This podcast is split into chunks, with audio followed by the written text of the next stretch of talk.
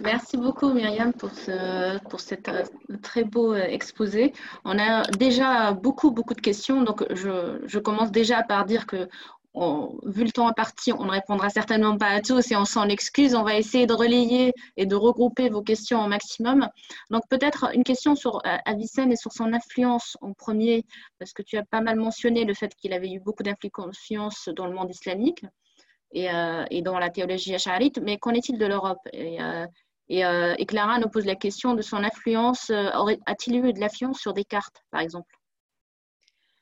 Ah, la question s'est posée, enfin bon, l'Europe, d'abord, euh, je vous le disais, son œuvre a été traduite, donc pas tout, mais la métaphysique du Shifa, le traité de l'âme du Shifa, une partie de la physique du Shifa, la traduction par exemple que, que moi j'ai pas mal travaillé, c'est celle du traité de l'âme. En latin, elle est exceptionnelle extraordinaire.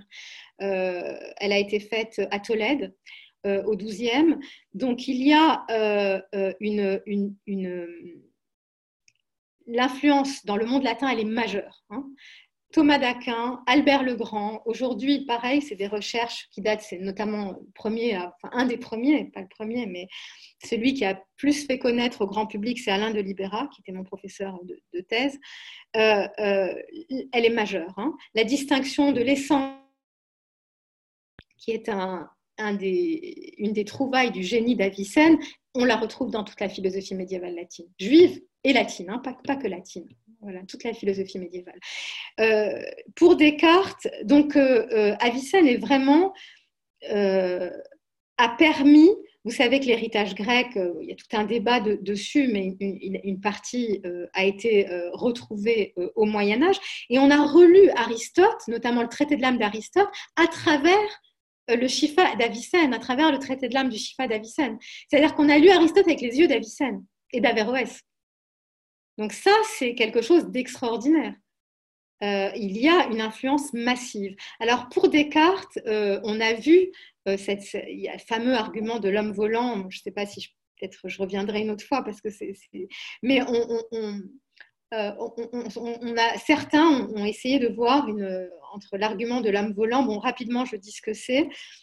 Image, Avicenne, à plusieurs endroits de son corpus, fait intervenir cette espèce de fiction intellectuelle. Il nous dit Imagine un homme suspendu dans l'air, sans aveugle. Il n'a pas de yeux, il n'a pas de bras, il n'a pas de mains, il n'a pas de bouche, il n'a rien. Il ne sent pas, il ne sent rien, il est dans le vide, il est complètement dans le vide, il n'a pas le sens de quoi que ce soit. Il n'a pas reçu d'éducation ni religieuse, ni rien.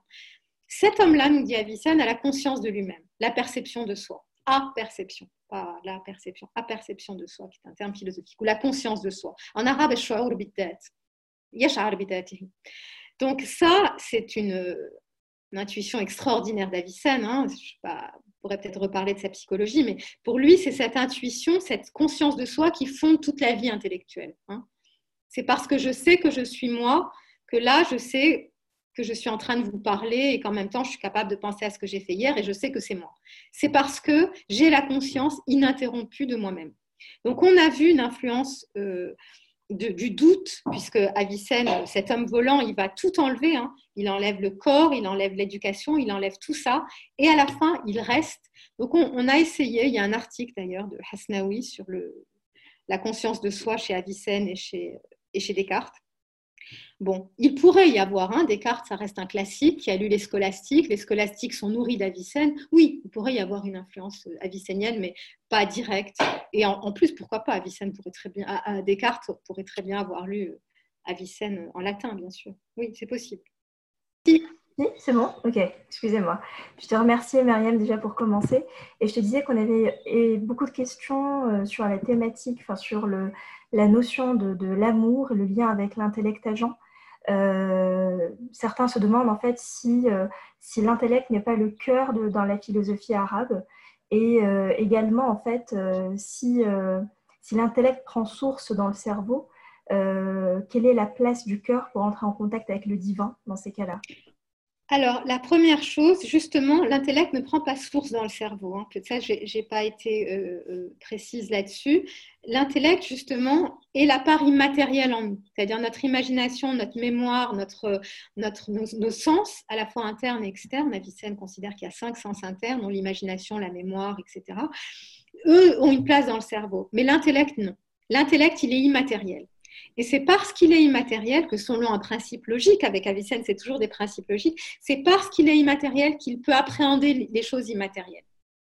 S'il était matériel, il ne pourrait pas accéder aux choses immatérielles. Par exemple, la définition, euh, la définition de l'homme en tant qu'homme, hein, c'est une abstraction. Hein. L'homme est un animal rationnel, c'est une abstraction. Il n'y a pas un animal rationnel qui se balade dans la rue. Il y a des hommes en particulier. Je ne peux avoir accès à cette définition que par mon intellect parce que mon intellect est lui-même immatériel. Ça, c'est un des principes euh, euh, de la théorie de la connaissance d'Avicenne. Maintenant, la question sur l'amour, elle est très intéressante.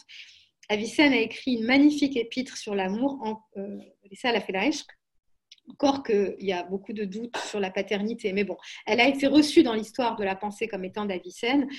Et donc, euh, ce qui me...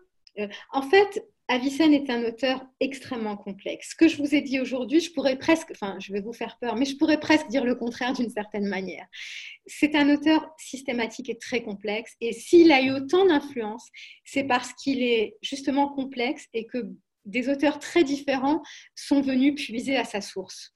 Donc, la question de savoir si ce qui est chez lui l'intellect serait euh, le qalb, le cœur euh, pour les soufis, est une question effectivement très intéressante que, que je... Après tout, on peut se dire, bon, tout ça est une question de vocabulaire. Il dit qu'il faut se tourner vers le divin, les, les, les, soufis aussi, qu'il faut réaliser la part divine en nous, les soufis aussi. Donc, si on enlève la différence de vocabulaire, on, peut. Même moi, je, me suis souvent posé la question. Euh, l'idée, malgré tout, euh, c'est pour les soufis, enfin pour les mystiques en général, hein, euh, c'est que hum, la, connaissance nous est donnée par Tejelli, par... Désolée, ça a encore euh, coupé. donc je vous disais, la,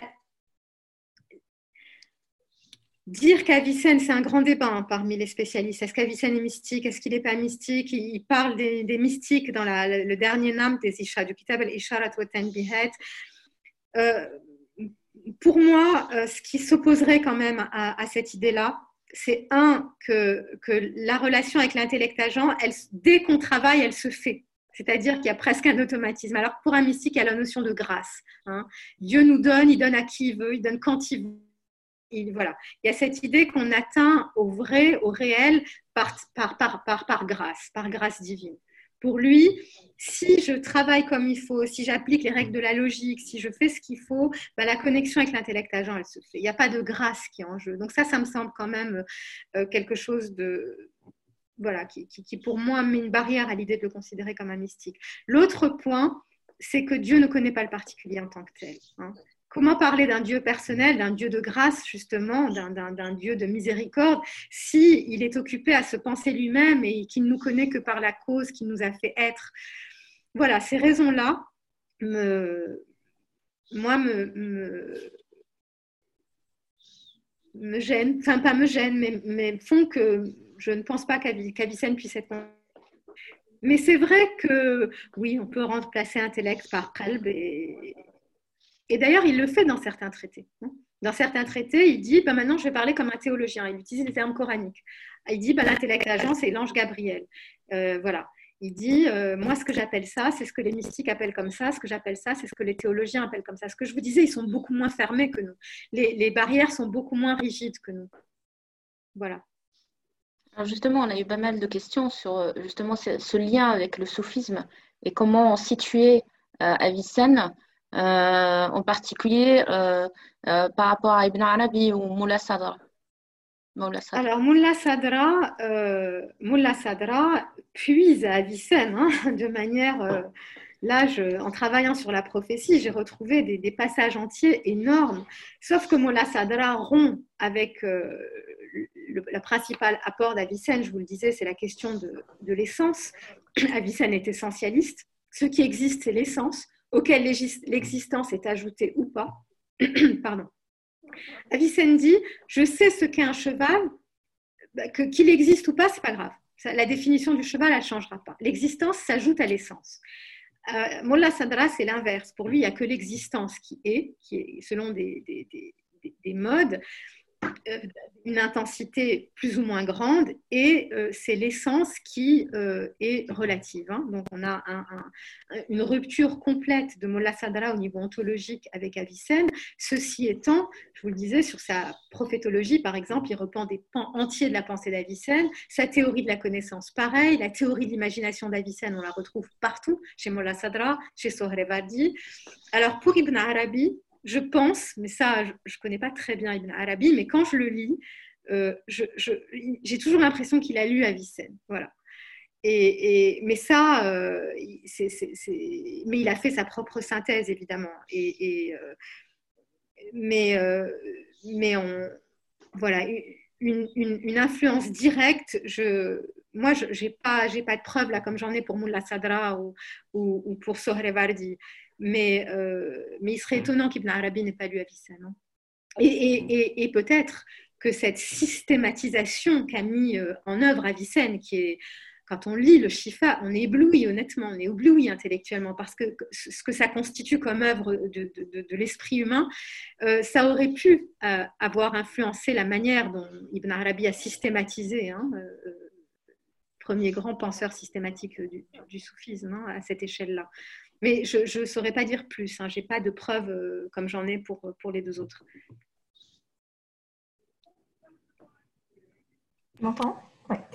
Euh, je reviens euh, sur ce que tu disais juste avant par rapport au fait que Dieu n'est pas dans le particulier, n'est pas dans l'individuel pardon. on a des questions qui tournent autour de ça, qui nous demandent en fait si, si Dieu ne prend pas en compte le particulier, Enfin, c'est euh, comment concilier cette vision avec la vision soufie et islamique qui prône qu'Allah est plus près de nous euh, que notre euh, donc, veine jugulaire, etc. Bah, justement, justement, une des les grandes critiques qui ont été faites à Avicenne, notamment par Al-Razali, hein, dans Tahaf plus falasifa, qui est une, comment dire, un règlement de compte très structuré. L'un des points de ce règlement de compte, c'est ça. C'est comment tu peux dire que Dieu ne connaît pas le particulier. Bon, là, aujourd'hui, j'ai essayé d'être générale. Dans euh, le travail que je viens de faire sur la prophétologie, je montre que c'est beaucoup plus complexe et que par une doctrine de causalité secondaire extrêmement complexe, Avicenne arrive à faire que la providence divine atteint le monde. Hein. Ça, c'est quelque chose que je viens de montrer dans un travail très récent, mais c'est pas comme ça qu'il a été perçu. Voilà. Et, justement, Razali est, une des grandes choses, c'est ça, la résurrection et ça. Comment tu peux dire que Dieu ne connaît pas le particulier? C'est plus Dieu, c'est plus Dieu. Ton Dieu, c'est un Dieu des ce qu'on appelle le Dieu des philosophes. C'est le Dieu des philosophes, c'est le Dieu qui est abîmé dans la contemplation de lui-même. Il n'y a pas plus beau que l'essence divine. Dieu a autre chose à faire que nous contempler. Nous, il se contemple lui-même. C'est ça le Dieu des philosophes. Hein. Et ça jusqu'à très tard hein, dans l'histoire euh, de la pensée classique occidentale. Hein le Dieu des philosophes, c'est ce Dieu-là. C'est pas le, voilà, c'est pas le Dieu de grâce, le Dieu de miséricorde, le Dieu, le Dieu qui va euh, se pencher sur moi en tant qu'être, euh. Et, donc justement, euh, Avicenne sera très attaqué là-dessus, très très attaqué là-dessus. Donc on, ne peut pas, voilà, j'ai fait une lecture qui est un peu différente, mais il a été reçu comme ça et très attaqué. C'est un des points sur, les sur lesquels l'attaque Razali dans, dans Zahaf les alors, sur un thème un peu hum, différent, on va dire, euh, on nous pose la question de la différence pour euh, Avicenne entre l'âme et l'esprit. Alors, oui, ça, c'est une question qui revient euh, souvent quand. Alors, nefs, pour Avicenne, c'est l'âme. Et ruh, ruh qui est l'esprit hein, pour les soufis. Ruh, pour Avicenne, ce n'est pas l'esprit. Ruh, pour Avicenne, c'est ce qui traduit le mot grec pneuma. Et c'est un gism latif c'est-à-dire un, corps subtil qui fait que la vie circule dans, la vie, donc le principe d'animation qui fait que nous sommes des êtres vivants et pas des pierres ou des, chaises, enfin des cailloux. la vie circule en nous par l'intermédiaire du pneuma. Ça, ça vient de Galien, de la, physiologie grecque. Et c'est ce que les philosophes traduisent par dans, le vocabulaire technique philosophique, le ruh, c'est le pneuma. Et l'âme, que les, que soufis appellent ruh, chez les philosophes, c'est nefs. Hein. Donc, pour Avicenne, si aujourd'hui j'avais fait ma conférence en arabe, j'aurais dit nefs natiqa ou nefs al-insaniya. J'aurais pas dit ruh. Le ruh, pour lui, c'est vraiment un jism latif, un, esprit subtil qui est le pneuma, qui est une réelle. Ça, vient de, la médecine galénique euh, grecque. Donc, euh, le nefs chez Avicenne correspond au ruh chez les soufis, c'est-à-dire ce qui en nous est éternel, divin, etc. Mais quand on lit les philosophes, il faut faire très attention. Si on voit ruh, si on voit le ruh dans la cavité du cerveau, on se dit oh mon Dieu quelle horreur non, mais il s'agit du pneuma, il ne s'agit pas du ruh comme entité divine, enfin euh, immortelle et, et, spirituelle. Voilà. Euh, alors nous avons une question qu'est-ce que le réel dans la pensée d'Avicenne? Alors là, c'est une question très très très compliquée. Le réel, c'est le vrai voilà. C'est, pas moi qui le dis, c'est lui. Donc c'est El Haq. Euh, d'ailleurs, c'est le vrai et c'est le réel. Et donc, euh, le vrai, donc, le, réel, c'est ce qui est d'abord pensé par Dieu. Hmm? Donc, ce qui, je vous disais, Dieu pense le monde. Ensuite, ce monde, ça, je ne l'ai pas expliqué parce que c'est très compliqué, mais provient par émanation. C'est-à-dire, qu'est-ce que c'est l'émanation? C'est Dieu est conçu comme, comme une source, imaginons une source d'eau, quelque chose qui va sortir de lui. Il y a tellement de... de la, réalité finit par euh, émaner, procéder par un trop-plein d'être. Donc Dieu pense le réel, euh, pense, et cette pensée constitue le réel. Donc le réel, c'est l'intelligible pour Avicenne. Et cet intelligible, il trouve son fondement dans la pensée de Dieu. Et si on en venait, par exemple, à Descartes, puisque tout à l'heure, je crois que c'est Clara qui avait posé la question sur Descartes, Descartes, à partir de Descartes, on se demande hein, en philosophie, qu'est-ce qui me fait dire, qu'est-ce qui me dit que tout ce que je suis en train de faire, là, de voir, de penser, n'est pas une illusion. C'est ça Descartes. Hein. le, doute méthodique, c'est ça. Qu'est-ce qui me dit qu'il n'y a pas un mauvais esprit qui est en train de, me faire rêver tout, ce que, tout ça? Cette question ne peut pas se poser pour Avicenne. On ne peut pas douter parce que le réel est fondé en Dieu. Et à la limite, et c'est ce que je dis à mes étudiants euh, dans les séminaires, Dieu, c'est même pas le Dieu de la foi, c'est ce qui rend possible la connaissance, parce que la réalité est fondée en Dieu. Je sais pas si, c'est-à-dire que le réel est logique, et donc le logique est réel. Voilà. Et si, si je peux penser sans avoir peur qu'un, comme Descartes, qu'un, génie euh, me, fasse rêver la réalité, c'est parce que la réalité, il y a un être en qui la réalité est logiquement pensée, c'est Dieu. Donc les philosophes, en fait, Dieu, c'est le principe qui leur permet de tout construire. Le logique est, fondé dans la pensée divine. Et c'est même qu'ils y croient ou qu'ils ne croient pas, ce n'est pas la question. S'il n'y a pas cet intellect-là, dans lequel le réel se constitue en tant que, réel et en tant que logique aussi. Donc ce qui fait le, lien entre le réel et le logique, c'est le fait que tout provient de Dieu. Donc le, doute de Descartes n'aurait pas de sens pour Avicenne, puisqu'il y a pour lui un Dieu qui pense le réel et donc qui fait que le réel est logique. Je ne sais pas si euh, je me fais comprendre. Mais donc le réel est essentiellement intelligible. L'essence du réel, c'est l'intelligibilité. L'essence du réel, c'est ça. Donc, euh, ce Dieu d'Avicenne, ce Dieu des philosophes, c'est ce qui fait que si je dis 2 et 2 font 4, je suis sûre que 2 et 2 font 4. Pourquoi? Parce que 2 et 2 font 4 dans l'intellect divin. Il n'y a pas une réalité où 2 et 2 ne font pas 4 hein, pour lui. Quand je dis euh, le tout est plus grand que la partie, qui est un principe premier logique que Avicenne utilise tout le temps, c'est vrai de toute éternité, parce que c'est vrai dans l'intellect divin. Donc le réel, c'est ça. Le reste, par contre, hein, ce que se rajoute, les couleurs, les formes, euh, quand on sort dans la rue, euh, tout, tout, tout, ce qui foisonne autour de nous, ça, c'est un habillement du réel. Ça enjolive le réel. Mais l'essence, par exemple, là, j'ai huit visages en face de moi, mais à travers tous ces différents, je peux dire, il y a l'essence de l'homme. Euh, voilà, l'essence de l'homme, c'est-à-dire l'homme, c'est l'animal rationnel, ni qui a des lunettes, ni qui a pas de lunettes, ni qui est jeune, rien du tout. L'essence de l'homme, elle est, fondée dans, l'intellect divin. C'est ça le réel. Le reste, ce sont ce, ce que les philosophes appellent des accidents, c'est-à-dire ce qui se sous-rajoute à l'essence et qui ne la change pas de manière profonde. Voilà. Mais ça, c'est vraiment de la philosophie et c'est peut-être pas. Euh, mais c'est comme ça que, pensent les philosophes. Et, ce vocabulaire-là, il traverse la philosophie de, des Grecs jusqu'à la philosophie même euh, aujourd'hui, c'est-à-dire la question de l'essence, les accidents, etc. Voilà. Oui, donc je voulais euh, donc beaucoup te remercier, Myriam, bien sûr, pour cette conférence très riche. Si je me permets, j'ajoute, je, fais deux remarques. J'ai étudié le rapport euh, euh Arabi au, au Falasifa euh, lors d'un colloque à la Société Ibn Arabi à Oxford. Euh, il est très sévère, en fait. Et pour cause, parce que toute la vision du monde d'Ibn Arabi, la vision de Dieu, elle est, elle est complètement supralogique. Hein, c'est enfin, ce que j'appelle la supraraison. Euh, C'est-à-dire que euh, euh, toute sa vision du monde, de Dieu, de l'homme, repose sur le paradoxe.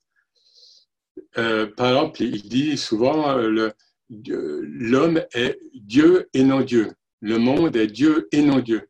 Donc, c'est toujours le, donc les paradoxes, et ça, c'est un principe soufi, mais que lui, on développe. Hein, euh, dans le soufisme, on, se résorbe à partir de la dualité dans l'unicité divine par le dépassement euh, donc, de nos catégories, précisément, notamment rationnelles.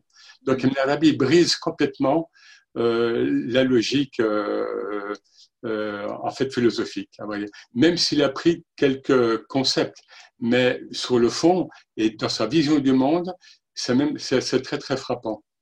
Voilà. Et puis aussi appuyer ce que tu as dit vraiment sur le voilà le pluralisme, enfin la richesse pluraliste de la culture islamique classique. On, on ne se rend pas compte. Hein, les musulmans actuels ne peuvent pas avoir conscience de la richesse des débats qu'avaient tous ces gens-là. Et quand il se critiquait, comme tu l'as bien dit, il connaissait très bien ce que disait l'autre. Lorsqu'Ibn Taymiyyah, que, que, que, ces wahhabites se sont appropriés de manière euh, grotesque, hein, mm. Eh bien, Ibn Taymiyyah avait lu, euh, lisait Narabi, lisait Avicenne, alors que ces wahhabites sont incapables de lire un mot de, donc de ces gens-là. Mm. Et les salafistes, pareil. Donc, il y a une déperdition incroyable de, de, du génie de la pensée islamique qu'elle soit soufie, qu'elle soit euh, euh, donc, philosophique, théologique, il y a une déperdition terrible qu'on ne peut, ne peut même plus imaginer actuellement si on n'a pas, euh, si on pas eu accès à tous ces êtres-là. Voilà, mm. c'est tout ce que je voulais ajouter et, tu l'as bien dit. Encore merci Myriam et, et ça enrichit notre vision du monde, de l'islam, du prophète, etc. Donc, c'est très, très enrichissant et, un grand merci à toi et à bientôt. Merci à vous. Merci pour votre invitation. À bientôt.